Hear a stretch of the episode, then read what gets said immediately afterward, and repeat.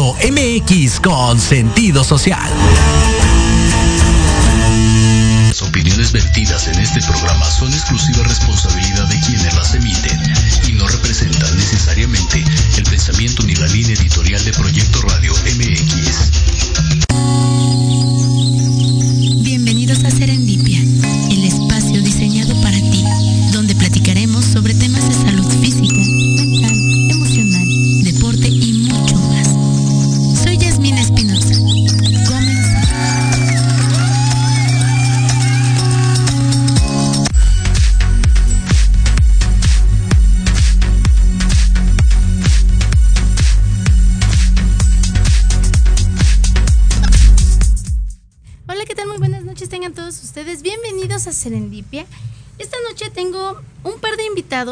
A quienes eh, yo moría por traer aquí al programa porque he tenido la oportunidad de estar eh, con personas que tengo muy cercanas en sus manos, en sus servicios y son una chulada.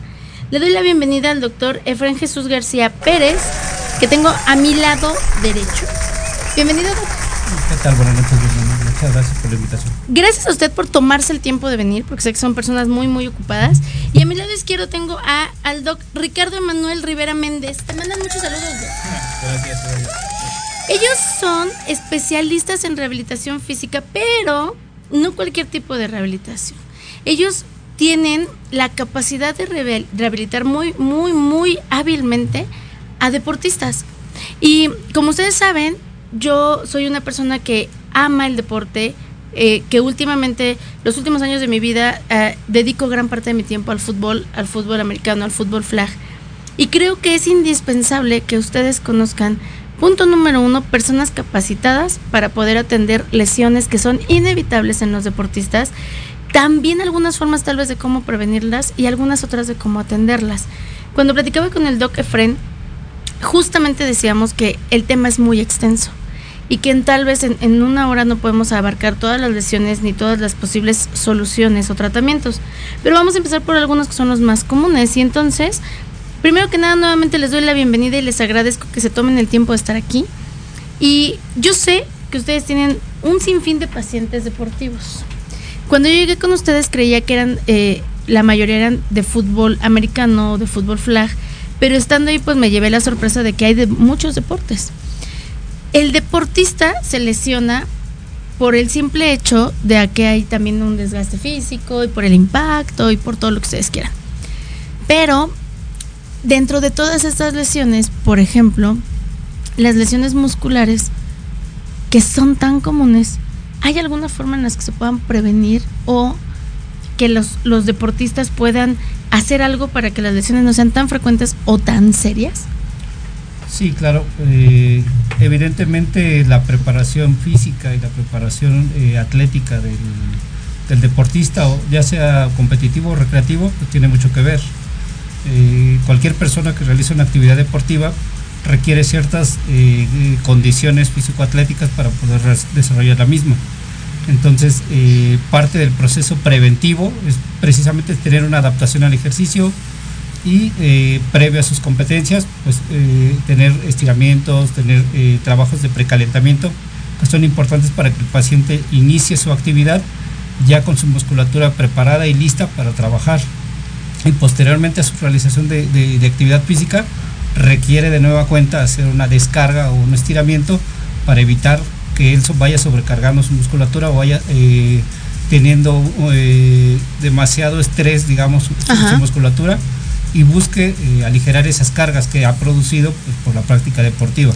Evidentemente, los deportistas, dependiendo las capacidades que tengan, pues, si, hablamos a nivel de deportistas de alto rendimiento, pues están eh, llevados de la mano de metodólogos del deporte, de, de otros espe- especialistas en el tema, que van preparando al deportista de acuerdo a los ciclos de entrenamiento que ellos vayan proyectando y de acuerdo a las necesidades que tengan. Si están en una etapa precompetitiva, en etapa competitiva, en etapa posterior a la competencia.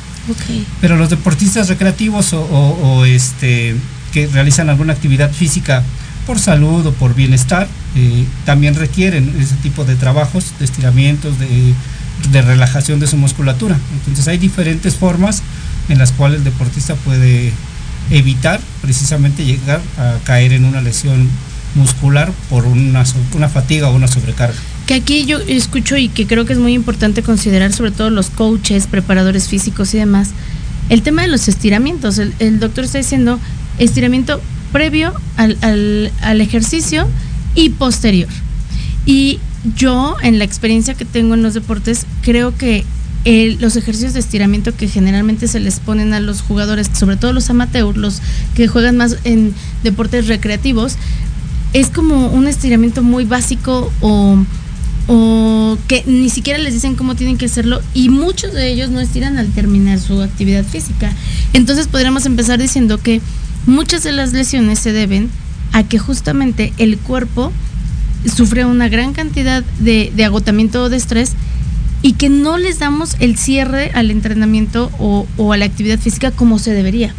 Si es gran parte responsabilidad o del entrenador, del coach o incluso del propio deportista, ¿no? Sí, evidentemente el deportista tiene que tener en cuenta que necesita realizar ese tipo de actividades. Eh, al inicio de, la práctica deportiva necesita él eh, darle una adaptación a su musculatura, no, lo, no puede exponerla a un eh, trabajo de potencia, a un trabajo de máxima exigencia, si previamente no le ha dado un, calentamiento previo. Es como tomar un auto y, de recién encendido quererlo acelerar a máxima velocidad obviamente eh, puede ser que el motor no esté eh, en condiciones de temperatura como para la exigencia que le vas a pedir eh, de una arrancada a máxima potencia. Entonces es lo mismo pasa con un deportista. O sea, no le puedes exigir a, tu cuerpo que responda de una velocidad en una velocidad acelerada o que tenga una respuesta inmediata si no le has dado un previo calentamiento. Y obviamente posterior a, pues pasa lo mismo, cuando tú eh, eh, has manejado por un largo periodo tu auto, pues lo dejas enfriar, lo dejas que, el sistema de enfriamiento haga su trabajo. Bueno, aquí también nosotros tenemos que bajar ese ritmo de trabajo, como pues haciendo un poco de estiramientos, ¿para qué? Para que la musculatura, también los músculos respiran, también necesitan ese tipo de, elasticidad para tener esa respiración y, y, quitar esa sobrecarga que se le ha producido por el trabajo físico. Ok, y por ejemplo, Doc, eh, yo eh, me he sorprendido pensando porque antes como que parecía la, la idea equivocada de que la gente que se lesiona generalmente eran los más grandes o las personas que, que, a lo mejor tienen un alto rendimiento, pero eh, yo me he dado cuenta que la verdad es que hay niños con lesiones muy importantes a muy corta edad. ¿Qué, ¿Qué edad es en la que ustedes pueden decir que hay todavía más lesiones? No hay una edad específica. Realmente lo que va a pasar es la adaptación que van generando ellos por su crecimiento. Si ellos no generan una buena potencia muscular desde que están en el desarrollo, porque muchos tienen esa teoría de que un niño no debe de hacer cierto ejercicio por temor a que pierda el crecimiento, cuando no. Realmente lo que tienes que hacer es una adaptación en su crecimiento en base al deporte que va a generar o el que quiere desarrollar como tal. Si el niño como tal le das un paso o un lapso de un deporte a otro sin hacer una transición adecuada, es cuando vienen generalmente las lesiones. Eso es lo que realmente pasa. Y si tú pones un niño que es muy sedentario, que toda la tarde se la pasa comiendo, viendo la tele o en el play, en la tablet, todo ese tipo de artefactos, normalmente tú lo metes a un deporte para que haga una actividad pero lo meten de lleno y tienen que generar una adaptación al deporte y es lo que muchos no pierden o no tienen el conocimiento para hacer esa transición. Eso es lo que pasa usualmente. No hay una edad específica para decirte, en esta edad va a generar lesiones. No, normalmente es en la adaptación en base a lo que van a realizar. Y esto que tú dices, la verdad es que para mí es muy nuevo porque a pesar de que yo tengo la oportunidad de tener ahí niños deportistas, yo nunca he escuchado a una persona que diga, vamos a hacer el periodo de adaptación a su vida deportiva. Tenemos una gran ignorancia en todo esto de, la preparación eh, del cuerpo para los ejercicios, para que los niños se metan a los deportes y asumimos que los niños, por ser niños, no se van a lesionar. Y entonces tengo al niño que no hace nada, que se la pasa como tú dices, comiendo, en los videojuegos, en el celular. Lo tomo y lo meto a cualquier deporte que yo creo que se va a cansar, porque más muchas nomás los meten para que se cansen, no para que sean eh, mucho más productivos o tengan otros beneficios, sino los meten y llegan ahí las lesiones. Y es ahí entonces donde nosotros podemos observar que no hubo una transición, que no se preparó el cuerpo para empezar a tener estas descargas o esta cantidad de ejercicio que al final del día se va a ver reflejada en una lesión que puede ahí sí mermar el desarrollo de los chicos en cuanto a lo deportivo, ¿no? Porque van a tener que descansar. Y ojo, algo que también yo he visto tristemente con, eh, con las categorías eh, de, deportes de niños pequeños, que los papás no le dan la importancia a la rehabilitación. Y entonces es, el niño sana bien rápido, porque como son niños, rápido se recuperan. Ah, se fracturó, trajo el yeso ocho semanas, quítaselo y mándalo a la vida. Así. Y entonces el niño, pues con lo que puede hace las cosas, pero no le dan importancia. De verdad, yo he visto que difícilmente los padres de familia se toman el tiempo para pagar, invertir tiempo, dinero y esfuerzo en que sus hijos se rehabiliten después de una lesión importante. Y entonces esas lesiones se vuelven recurrentes, ¿no? Exacto. Lo que pasa es que muchos los ven por la manera como tú lo acabas de comentar. El niño por sí solo lo va a hacer. Ok, está bien, sí lo vas a lograr. Pero parte de esto es que tú vas a ayudar a que ese avance o esa evolución que va a tener natural la puedas acelerar y llegues a lograr un 100% de efectividad sobre lo que es su periodo de rehabilitación. Pero como tú lo comentas, a veces por el gasto no pueden, a veces por el tiempo no pueden, pero es muy importante. Y lo dejan de un, a un costado diciendo, es un niño, lo va a hacer. Y que, y que además no solo es el tiempo y el dinero, sino a veces no le dan la importancia. No tenemos una cultura de rehabilitación como no tenemos una cultura de preparación. Y le voy a leer unos saluditos que tenemos por aquí. Eh, aquí dice, Miriam Cabello Reséndiz dice, invitados de lujo, gracias siempre a los doctores por sus atenciones.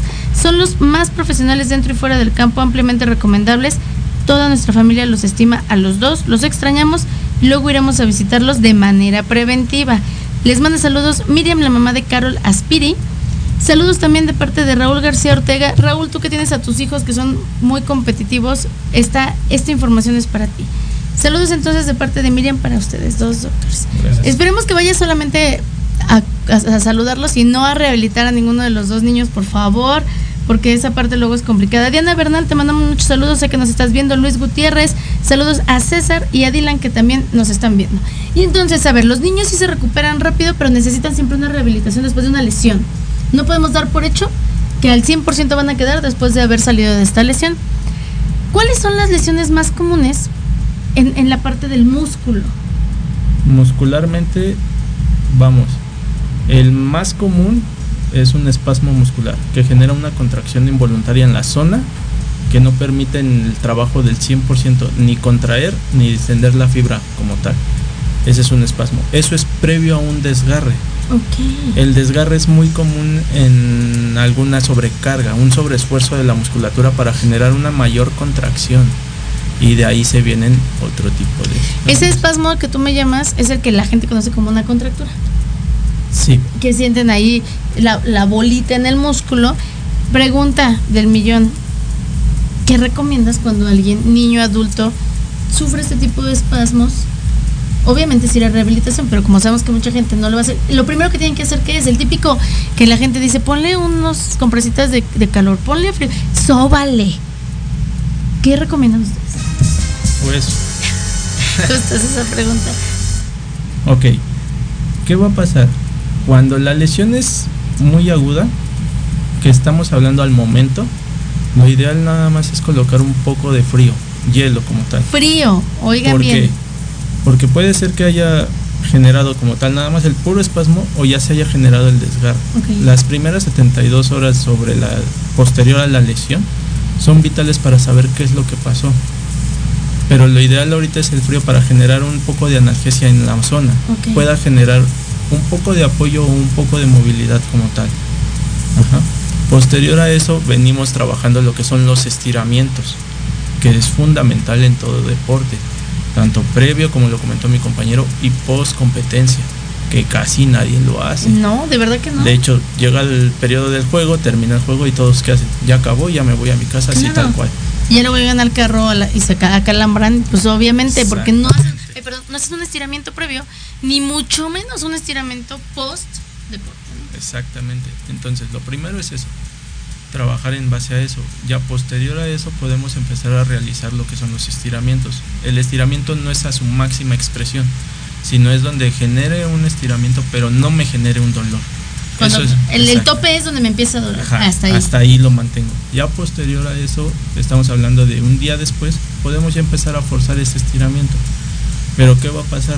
Normalmente, si lo haces bien, va a ceder, pero no se quita el 100%. Ahí ya entra como el ámbito de lo que es La rehabilitación. Ok. Y ojo, o sea, esta es la parte bien importante porque el doc dijo algo que quiero que consideren. Tendría que estarte poniendo frío, después empezar con pequeños estiramientos y si no cede nos vamos a la rehabilitación. No hagan esta locura de te pongo frío para que se te calme el dolor y sigas jugando y al otro día igual porque esa lesión se agrava. Las lesiones que no son atendidas correctamente se agravan y después la gente dice, ya me acostumbré a que siempre me duele la rodilla, ya me acostumbré a que me duele el muslo, ya me acostumbré a que siempre me acalambro, ya me acostumbré, ya me acostumbré, pero eso no es normal, no normalicemos el dolor en el deporte. No debería de ser así y se puede prevenir de muchas formas muy sencillas. Entonces, el estiramiento, el frío, es lo que primero se recomienda. Nada de que empiecen mamitas a que ya compré tres pomadas y ahorita lo masajeamos hasta que llore y se desgarra el niño o el joven o el adulto, porque perdemos la posibilidad de mirar si realmente solamente fue un espasmo o si ya fue un desgarre. Y entonces tenemos que mejor esperar y el frío es la solución. Sí, la- más que nada el frío es para generar una analgesia en la zona y no le esté generando un dolor insuficiente o para no acudir como tal a un medicamento. Claro. Ajá. Luego los medicamentos van a hacer que nos oculten ciertos síntomas. Ok, eso es importantísimo. Exacto. Le doy el relajante muscular o le doy el analgésico, el niño des- o el, el joven o la persona que trae la molestia a los cuantos minutos, 40 minutos, 50 minutos, empieza a sentirse menos dolor y empieza a hacer las cosas como si no tuviera una lesión y entonces ahí es donde viene la catástrofe. Sí, pero aquí hay diferentes metodologías para, para ir trabajando una lesión deportiva. A lo largo del tiempo han ha habido diferentes métodos eh, fisioterapéuticos para trabajar una lesión. Eh, hace muchos años se ocupaba el método Rice, se ocupaba en un método que se de- denomina Peace and Love. Son siglas eh, pues que tienen que ver, por ejemplo, en el método Rice con reposo, elevación, compresión, este, hielo eh, pues que se ocupaban anteriormente para dar un tratamiento a una lesión. Entonces ahora con el acceso a la información, bueno, pues tú puedes acceder o, hacer uso de San Google y decir, bueno, ¿cómo eh, rehabilito un esguince, perdón, un problema muscular, ¿no? Y te van a salir diferentes metodologías, ¿no? Pero lo importante aquí es eh, darle la importancia de vida. Siempre el reposo es importante. Después de una lesión muscular el reposo es muy importante. Porque obviamente esa musculatura está espasmada, hay dolor, hay incapacidad para la contracción o relajación. eh, entonces es importante el reposo. Sí es importante el hielo, como comentaba Ricardo, cierto, en cierto periodo, porque obviamente la etapa inicial de la recuperación de un paciente es el proceso inflamatorio. Entonces, si nosotros lo quitamos por completo, no estamos permitiendo que inicie el proceso de recuperación. ¿Qué es lo que normalmente hacemos? Nos tomamos un desinflamatorio. Sí, eso es cierto. Y entonces estamos evitando que inicie el proceso inflamatorio. Y eso es muy importante porque es a nivel celular. Eh, ese proceso inflamatorio pues tiene que ver con células limpiadoras eh, y células que se encargan de la regeneración tisular. Y si nosotros impedimos con mediante un medicamento la inflamación, estamos llevando a, eh, de mala forma el trabajo que propiamente el cuerpo está realizando. Nuestro cuerpo es una máquina perfecta y es muy sabio. Entonces solo, solo el cuerpo va a buscar su regeneración. Entonces tenemos que ir acompañando el proceso, más no interfiriendo el proceso. Exacto, y eso que dijo usted me encanta. La, la inflamación no es el problema, porque a la gente le urge quitar la inflamación, ¿verdad? Sea, la inflamación no es el problema, es un signo de que mi cuerpo está funcionando tan perfecto que está tratando de eh, sanar por sí solo aquello que está mal. Y entonces yo creo y me voy mucho al hecho de la gente tenemos tanta prisa por todo que nos urge que esto quede. Y ya, vámonos. ¿En cuántos días? O sea, no terminan de diagnosticarte, ya quieres, ¿cuántos días me voy a tardar? Y entonces, estas lesiones se agravan porque yo no le estoy dando la oportunidad al cuerpo de que empiece a regenerarse, de que empiece a trabajar para que todo empiece a quedar en su lugar. Y entonces sí ver si hay necesidad de algún medicamento, porque además le huimos al dolor, pero también tenemos que entenderlo. Una lesión que nos genera dolor nos va a decir qué sí podemos hacer y qué no. Porque si yo te quito el dolor vas a andar por la vida como si nada y esa lesión no, no se va a descansar como debía. El dolor te va a decir esto no lo hagas, ¿no? Ok, lesiones entonces, hablamos de este tipo que, que son muy comunes y que nosotros creíamos que antes le pasaba solamente a la gente que es muy sedentaria que nunca ha hecho ejercicio o a los que ya estamos viejos. Y lo digo porque sí, yo he dado cuenta que después de los 35 todo te duele después del ejercicio. Pero no tiene que ver con la edad, tiene que ver más bien con la forma en la que te preparas para el deporte y la forma en la que cierras tu día de ejercicio, ¿no?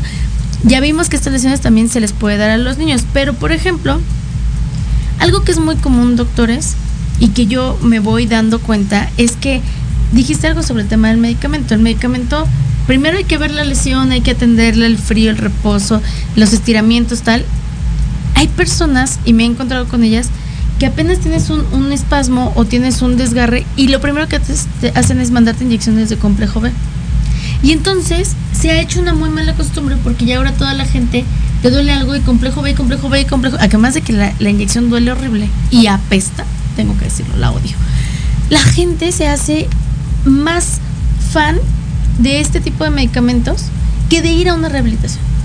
Es que el sobreuso en los medicamentos, esto va a caer al, al- en el mismo camino que los antibióticos. Claro. O sea, nosotros eh, como humanidad abusamos de los antibióticos.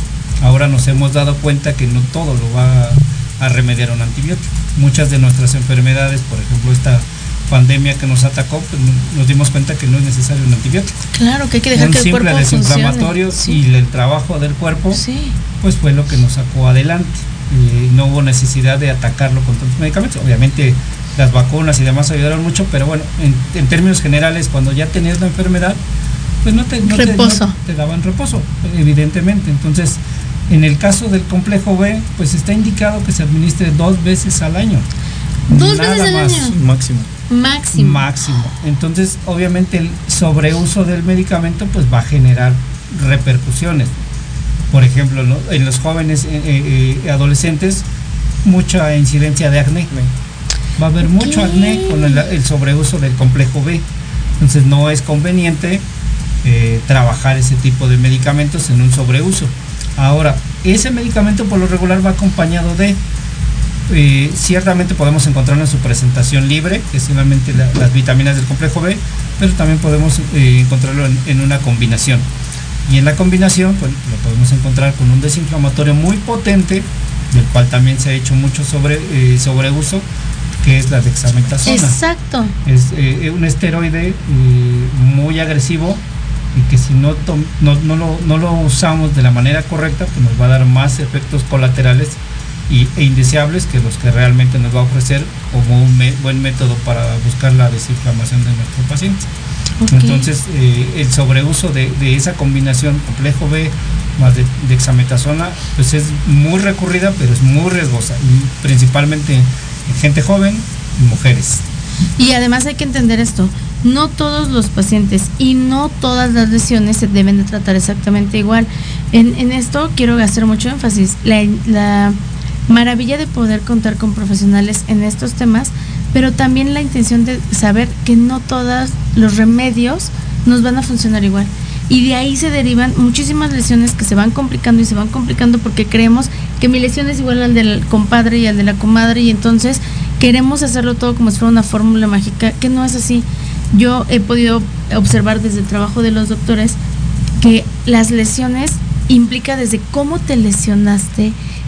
yo me acuerdo mucho hace poco, los visitamos y nos atendió el doctor Ricardo y cuando le dijimos, ah, es que venimos por esta lesión, lo primero que el doctor así muy tranquilamente se detuvo y dijo, ¿cómo fue? Y entonces actuamos la lesión, porque, porque él, eh, yo veía que la intención de él era ver de qué punto a qué punto, cuál había sido la postura de la pierna, cómo había sido, y, y habían varias lesiones en la misma persona. Y, y- y él dijo, y todo fue en la misma, en el mismo momento, sí. Y entonces tuvimos que explicarle porque todo eso tiene que ver, no nada más es un esguince, es un esguince, un- no, todo tiene que ver en la forma en la que te lo hagas. Les mando saludos, Carol Aspiri dice que son los mejores doctores del mundo, los creo que los aman profundamente, de alguna lesión muy fuerte la debieron de haber sacado. Estefania Hernández, te mandamos muchos, muchos saludos. Carlos Escobar, te mandamos saludos. Vamos a ir a un pequeño corte muy chiquitito, no se vayan. Y cualquier duda que tengan respecto a las lesiones deportivas, escríbanos para que los doctores nos vayan resolviendo sus dudas. No se muevan, regresamos.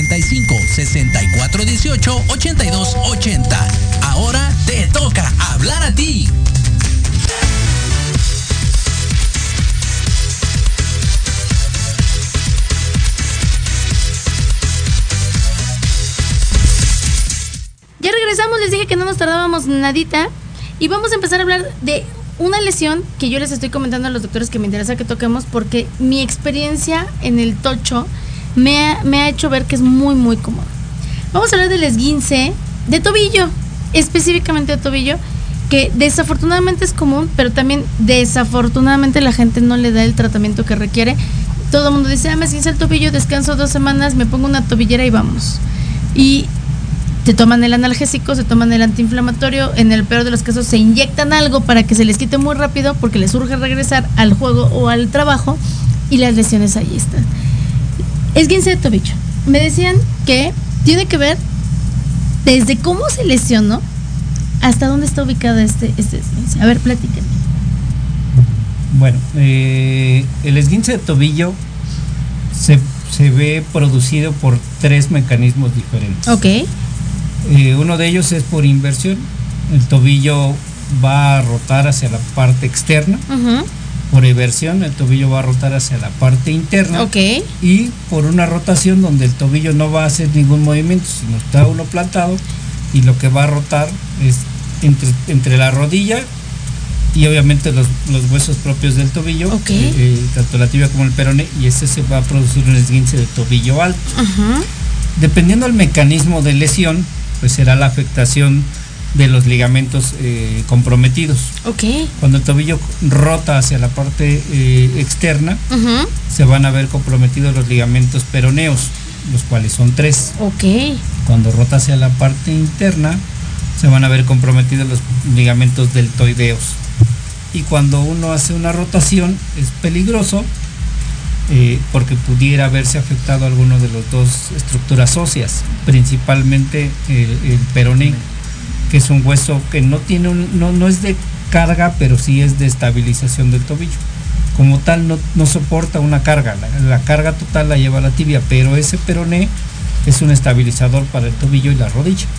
Entonces, eh, dependiendo del mecanismo de lesión, será la parte afectada.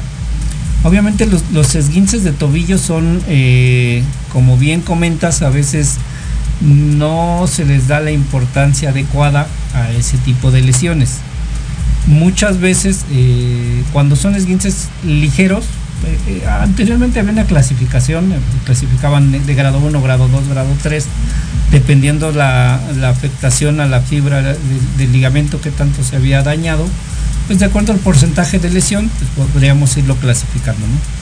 Eh, ahora, bueno, pues ya simplemente es un esguince de tobillo, puede ser le- leve, moderado o severo. Y ya en, un- esguince de tobillo ya, ya este, moderado, pues eh, digamos que en la clasificación anterior hablaríamos de un esguince de tobillo grado 2, el cual nos vaya a presentar eh, un derrame o un hematoma en la zona de lesión y de manera distal.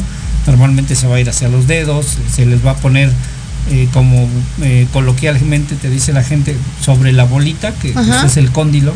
eh, eh, sobre, sobre su cóndilo se van a ver en la, en la parte de abajo un, un derrame, un- una, Un una equimosis, un Cañón.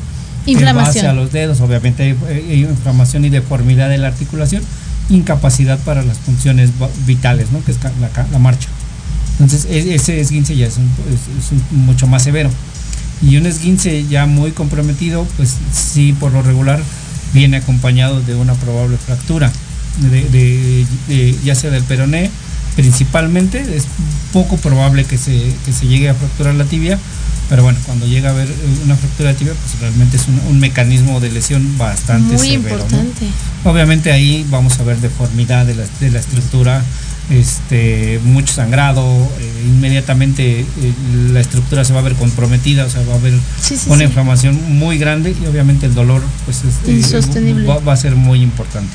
Entonces Claro. es importante saber ¿Cómo se me realizó la lesioné, exactamente, cómo me lesioné, en- hacia dónde eh, se fue mi tobillo y obviamente eh, muchas veces eh, el dolor no solamente es hacia el lado donde hubo el mecanismo. Obviamente el cuerpo, por, por la carga externa eh, y, y, el movimiento de, que se produce de la lesión, busca uno compensar inmediatamente para evitar que esa, esa, ese aumento en las fuerzas uh -huh. pues afecte eh, el hueso y lo, lo, lo, rompa, vamos. Entonces buscas una compensación y al momento de hacer la compensación, pues es cuando dañas las otras estructuras de, de, de la, de la contraparte que se, fue, se vio afectada con el, con el mecanismo de lesión. En un esguince de tobillo, digamos leve a moderado, una prox, ¿cuánto tiempo ustedes sugieren de reposo? De leve a moderado. De leve a moderado. ¿Reposo total? O relativo, o sea, que dejen de hacer ese ejercicio, que descansen. Es que hay ciertas situaciones en las que sí se debe de dar un reposo total. Ah, ok. Ajá. Pero hay otras donde se limita a hacer las actividades físicas. Que haces tu vida, pero Ajá. no hagas ejercicio. Exactamente. Okay. Actividades de la vida diaria las puedes realizar, pero actividades deportivas las vamos a reducir por tantos días. Entonces, tiene mucho que ver, uno, el umbral de dolor del paciente y dos, qué tanto está el grado de inflamación sobre la zona. Pero en ningún caso es me pongo un vendaje y sigo con mi vida diaria porque se trata de, de esto. Ya tienes la lesión, tienen que diagnosticar qué tan severo es el, el esguince y después de eso va el periodo de tratamiento y luego el periodo de rehabilitación, claro. que debería de ser lo adecuado. Sí, de hecho eh, el tiempo de evolución va a depender mucho de cada deportista. Y de cada eh, paciente. Exacto, de cada, cada persona es diferente, cada, cada ente es, es, es único. Entonces, eh, lo que para un paciente puede ser en una escala de dolor eh, un 7, para otro paciente puede ser un 2 o un 3. Uh -huh. Entonces, eh, dependerá mucho de cada paciente. Y obviamente esto, pues, los dientes también se tienen que ver mucho con la elasticidad de cada persona. Las mujeres tienden a ser más laxas, entonces tienen mayor capacidad de que cuando sufren, por ejemplo, una oficinista va con el tacón, pisa un adoquín, se, se, dobla el tobillo, y continuamos con nuestra vida, sí, claro. Si nada, Pisas ¿no? la banqueta, se te va el tobillo y con lo, lo que te das pena nomás. Eh, una persona eh, deportista, un varón de, de, de, ocasional, de fin de semana, pues sufre ese mismo movimiento y se te va 15 días fuera porque tiene dolor, a lo mejor. Inflamación. Exactamente. Y ahora digo, eh, eh, dentro de este, de este grupo multidisciplinario de personas que, que nos encargamos de atender lesiones articulares, pues hay muchos manejos diferentes. Sea, el, el, el, médico clásico tradicionalista pues va a poner una férula. Eso le iba yo a decir, hay muchos médicos que son demasiado conservadores. Exacto. Y entonces es, no te muevas, que no te den ni el aire, férula y de aquí no te mueves un mes, ¿no? Sí, eh, nos hemos topado con muchos casos así, que de plano el doctor llega y les dice, ¿sabes qué? Te quedas inmovilizado por tres semanas. Híjole. Hijo. Uno como tal, como rehabilitador, dice, bueno, te compro la primera semana, pero ya tres semanas no está viendo como tal la limitación que va a causar después. Porque después de que retirar la férula vas a causar una limitación para los movimientos naturales que realiza tu pie, que son muy importantes en la marcha. Y de ahí vas a desencadenar ciertas situaciones en zonas periféricas al tobillo o ciertas zonas periféricas a la zona que te hayas lastimado que vas a generar una limitación de ellas mismas y en base a eso se van a venir ciertas compensaciones en los movimientos y que no van a actuar idealmente ciertos grupos musculares y otros grupos musculares que no tienen que actuar son los que van a estar actuando y de ahí se vienen otro tipo de otro lesiones. tipo de lesiones porque estoy compensando una cosa con otra y que además dicen por ahí no sé si es cierto que te lesionas una un, un, una parte de tu cuerpo y la otra parte de pronto al paso del tiempo se empieza a lesionar porque estás compensando un trabajo que deberías de hacer con las dos extremidades, ¿no? Entonces, esto es importantísimo. Una de las formas de atender un esguince de manera muy conservadora es la férula. Sí, obviamente no, no con este comentario queremos satanizar el no, uso claro. de, de, de ese material. Obviamente tiene una razón de ser eh, el hecho de darle reposo a la articulación y evitar los movimientos pues le va a ayudar obviamente a los ligamentos a, volverse a reintegrar, a volverse a retensar, a recuperar su, su estabilidad y, y, y, la inflamación. Otra técnica, por ejemplo, que no, no forzosamente tiene que ser un yeso, eh, es el vendaje de Jones. El vendaje de Jones es un vendaje algodonoso que se maneja eh, en, en pacientes, por ejemplo, con un esguince de tobillo. Eh, se coloca un vendaje como muy parecido al, al vendaje con el que salen los pacientes post cirugía. Es un vendaje grande de, de mucho algodón, el cual se, se puede mantener por 3-5 días, muy parecido a la férula. Obviamente no te va a dejar hacer movimientos este, naturales, pero eh, sí permite ciertos movimientos muy pequeños que son muy benéficos al momento de la rehabilitación Muy benéfico. y no pierdes tanta masa muscular. El yeso, el problema del yeso es que eh, interviene mucho en la pérdida de masa muscular.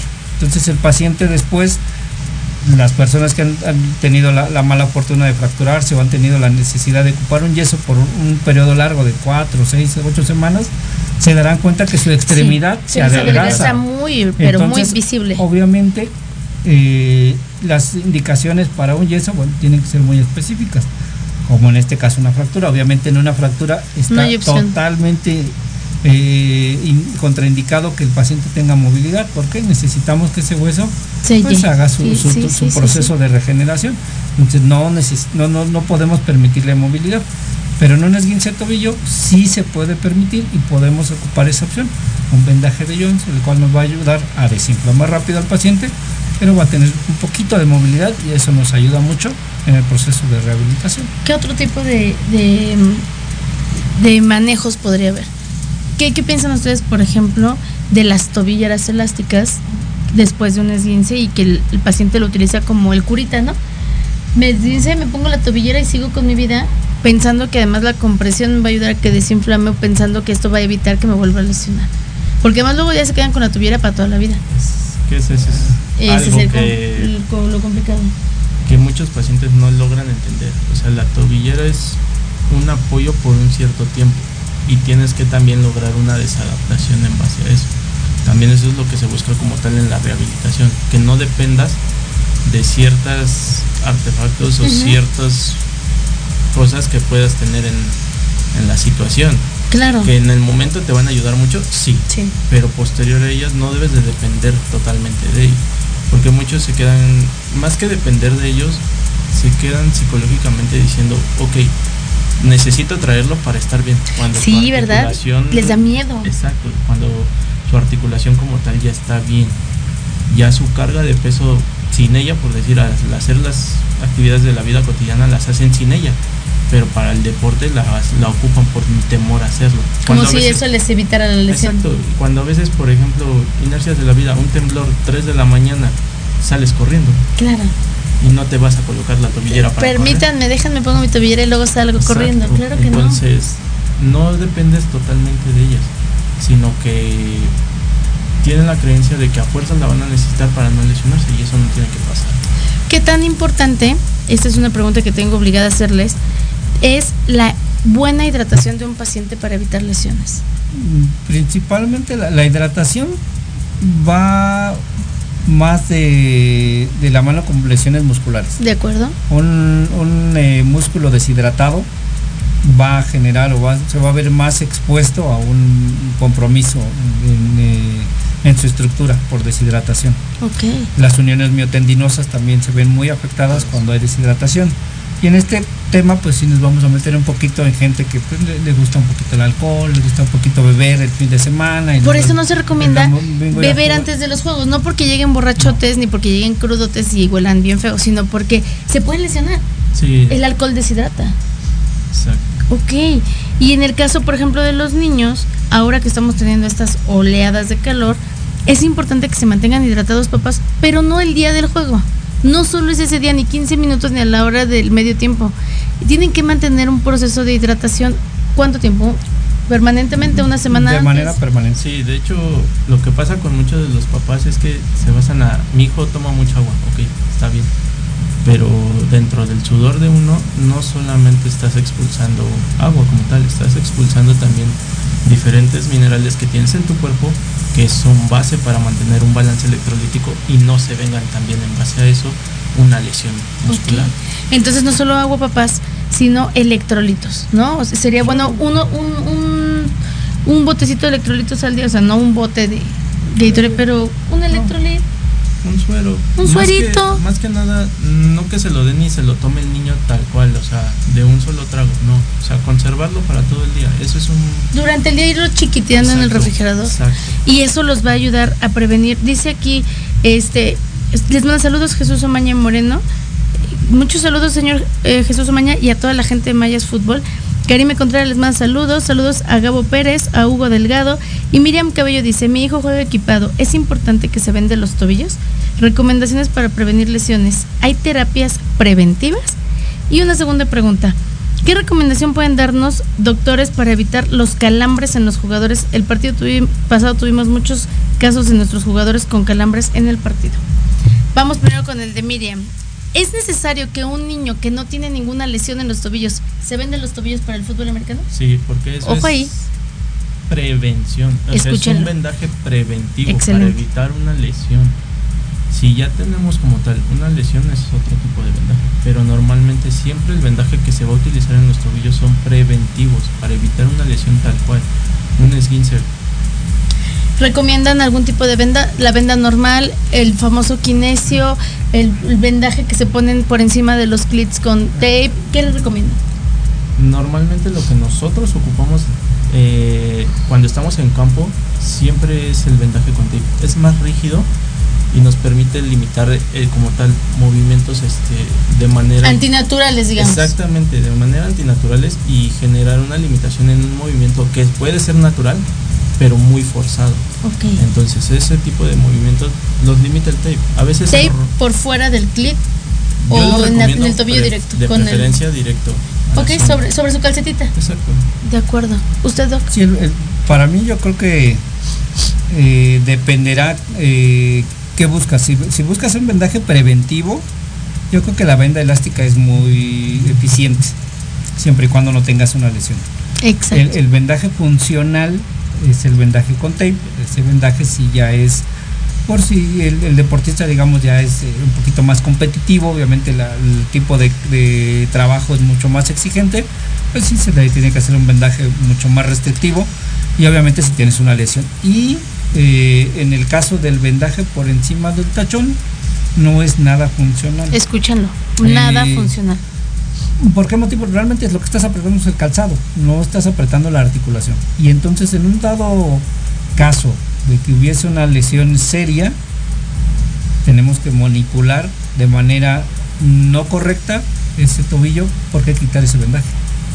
Entonces, Y puedes lesionar más de lo que exactamente, porque si tiene un, un- un- nuestro paciente, en este caso, si tuviera una fractura, pues lo estamos manipulando para estarle quitando el vendaje. Ok. Entonces No es no, recomendable. no, no es nada recomendable, de a ningún nivel, o sea, ni a nivel eh, jóvenes, eh, en este caso niños y adolescentes, y tampoco a nivel liga mayor. o sea, No solo es, no es recomendable, sino además no es necesario, porque ya lo están diciendo aquí los doctores, mm, pierde la funcionalidad de lo que es el vendaje, debe de tomar la articulación, envolverla de manera correcta, porque también es eso, no se trata de ahorcarles la- las articulaciones a los jóvenes o a los niños o a las niñas y que se les pongan las piernas moradas ni necrosarlos, sino darles una estabilidad que sea cómoda pero que, que les limite el movimiento para evitar lesiones.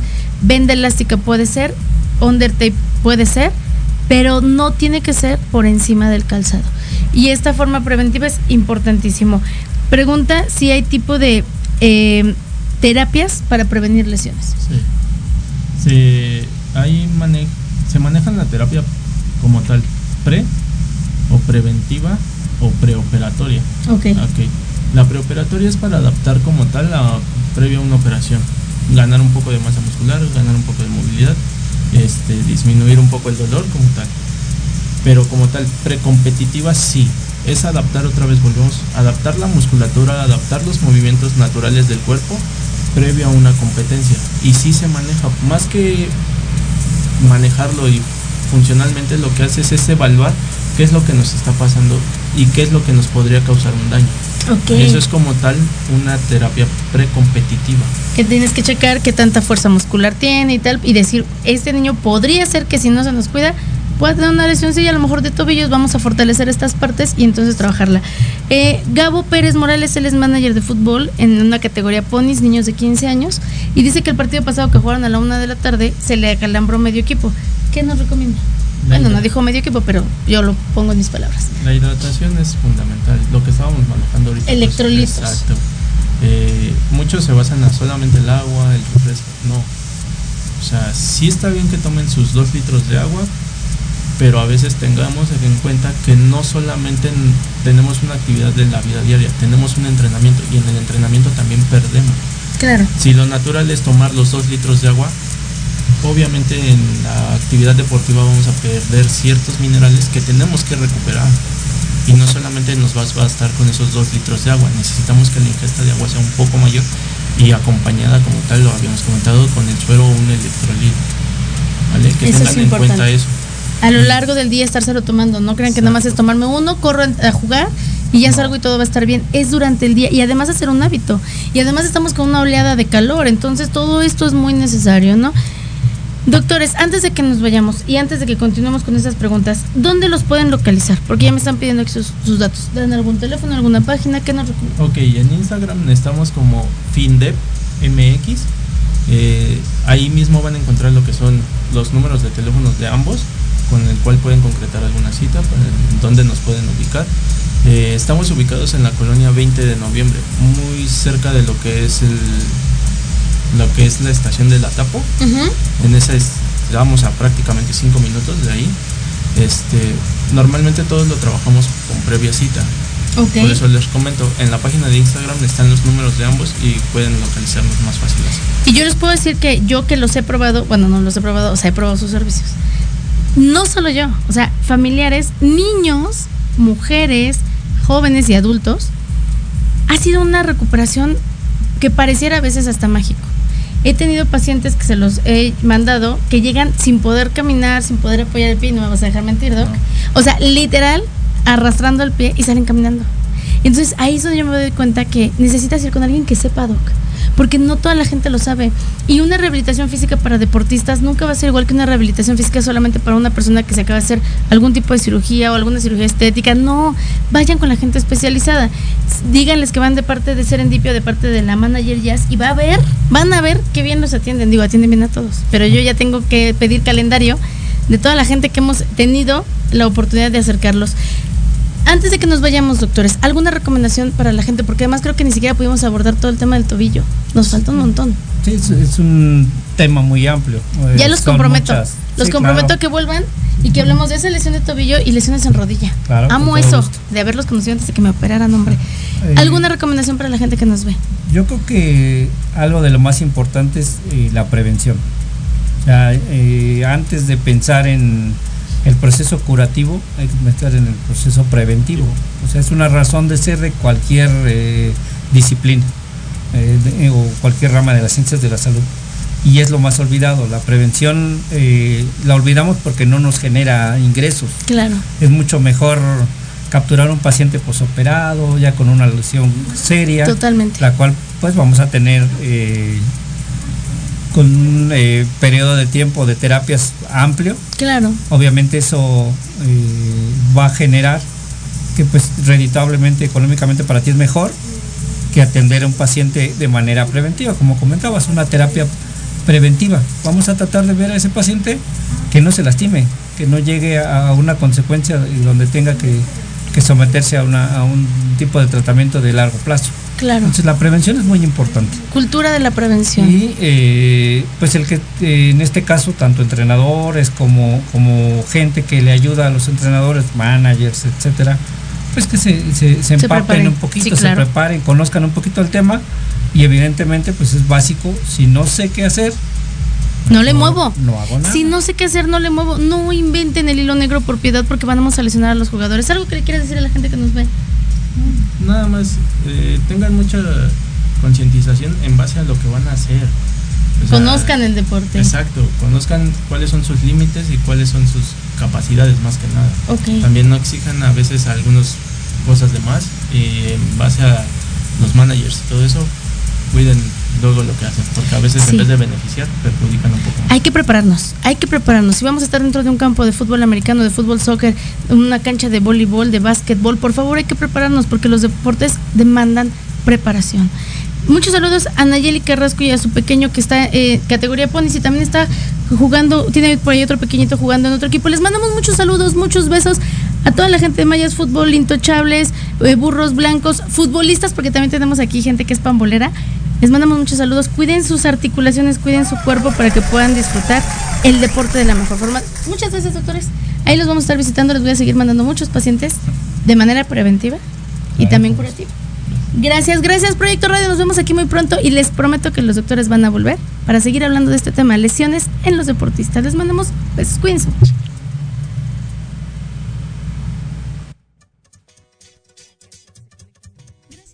Acompañarnos una noche más en Serendipia. No olvides seguirnos por nuestras redes sociales, Facebook, YouTube y TikTok como Yasmin Espinosa y en Facebook e Instagram como Serendipia JE y Serendipia. Los espero el próximo viernes en Proyecto Radio MX con sentido social. Estás escuchando Proyecto Radio MX con sentido social.